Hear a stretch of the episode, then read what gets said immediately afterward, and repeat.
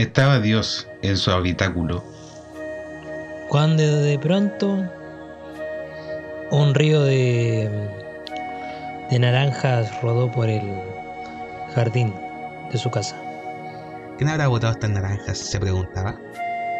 Debe haber sido este culeado del Adán. Que siempre, bien porfiado, nunca quiere comer fruta ni verduras. Entonces le habló y le dijo, Adán, Adán, Ven a recogerme todas estas naranjas, guacho conchetumare. Perdón, le dijo Adán a Dios. No me hables así, ¿ah?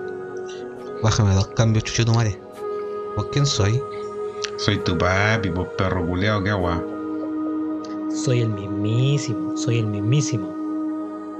Ya podamos con chutumare. ¿Verdad? Coge el de esta weá o querés que te destruya? ¿Verdad bien, culiao? Te voy a destruir, maldito madafoco. Pero papi, no me destruya a mí si yo no fui en realidad. ¿Quiere que le diga quién fue? ¿Quiere que le diga quién fue? Le dijo Adán a Dios. No me vas a decir que fue esta perra culiada de la Eva, po, pues si siempre le echéis la culpa de tus cagatas buenas. Lo dudo que haya sido ella. Pedazo de perquinazo culeado. Pero papá, si esta. Esta, esta, esta es la que me lleva por el. Es que no hay mal camino acá, pero están todos bien bonitos. Pero, pero ella es la que me hace botar la naranja. Ella es. Esa fea culia. Ay, perdón. Estoy deconstruido. Dios, perdona. Ya la recojo. La recojo. Le dijo, con miedo en sus ojos. Así me gusta, pues así me gusta, perro culiao. Te tengo comiendo de mi mano, conchetumare. Te tengo igual que la Eva.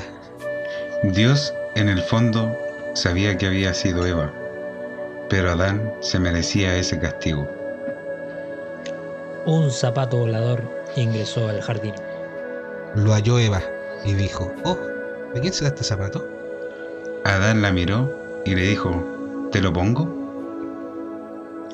Te lo pongo bien adentro, insistió Adán con vehemencia. Entonces apareció la serpiente y dijo, pónemela a mí. Cuando de repente empiezan a llover nueces.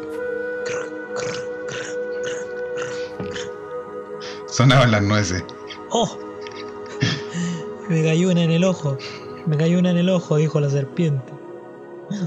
Mientras el Adán buscaba alguno de sus pies para chantarle el zapato.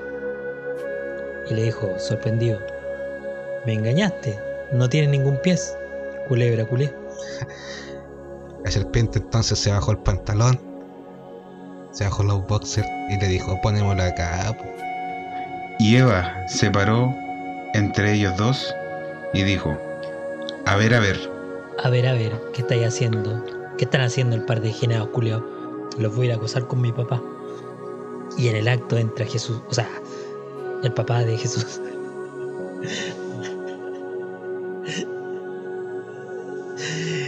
Y entra en cólera y dice, ¿qué le pasa al par de huequereques? Jesús al verla sin nada de ropa, sintió como algo se le abultaba en las faldas. Entonces se dijo a sí mismo, se dijo a sí mismo, Mismo, Diosito, ojalá esta weona no se lo haya chantado a Adán. porque como lo hice a mi imagen y semejanza, capaz que me quede gustando a mí también. La analizó, le dijo, recuéstate, ¿quieres algo para tomar? Tengo ahí unas, unas bálticas heladitas, tengo unas manzanas del bien y el mal. Ten- tengo manzanas rojas, manzanas verdes. Fuji, ¿qué quieres tomar? Manzanas con caramelos también. Tengo de todo. Pero si prefieres un pepino, también te lo puedo hacer con caramelo. Tú pide. Entonces Eva tomó la iniciativa. Se chantó una manzana en el hocico, el pepino en el ano.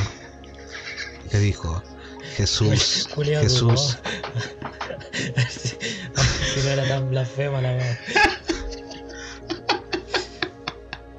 déjame ser tu María. Era un secreto a voces que Dios se había comido a la polola de su hijo. Y en ese momento aparece la rosa de Guadalupe. Entonces Eva quedó encinta. Fue a avisarle a su marido.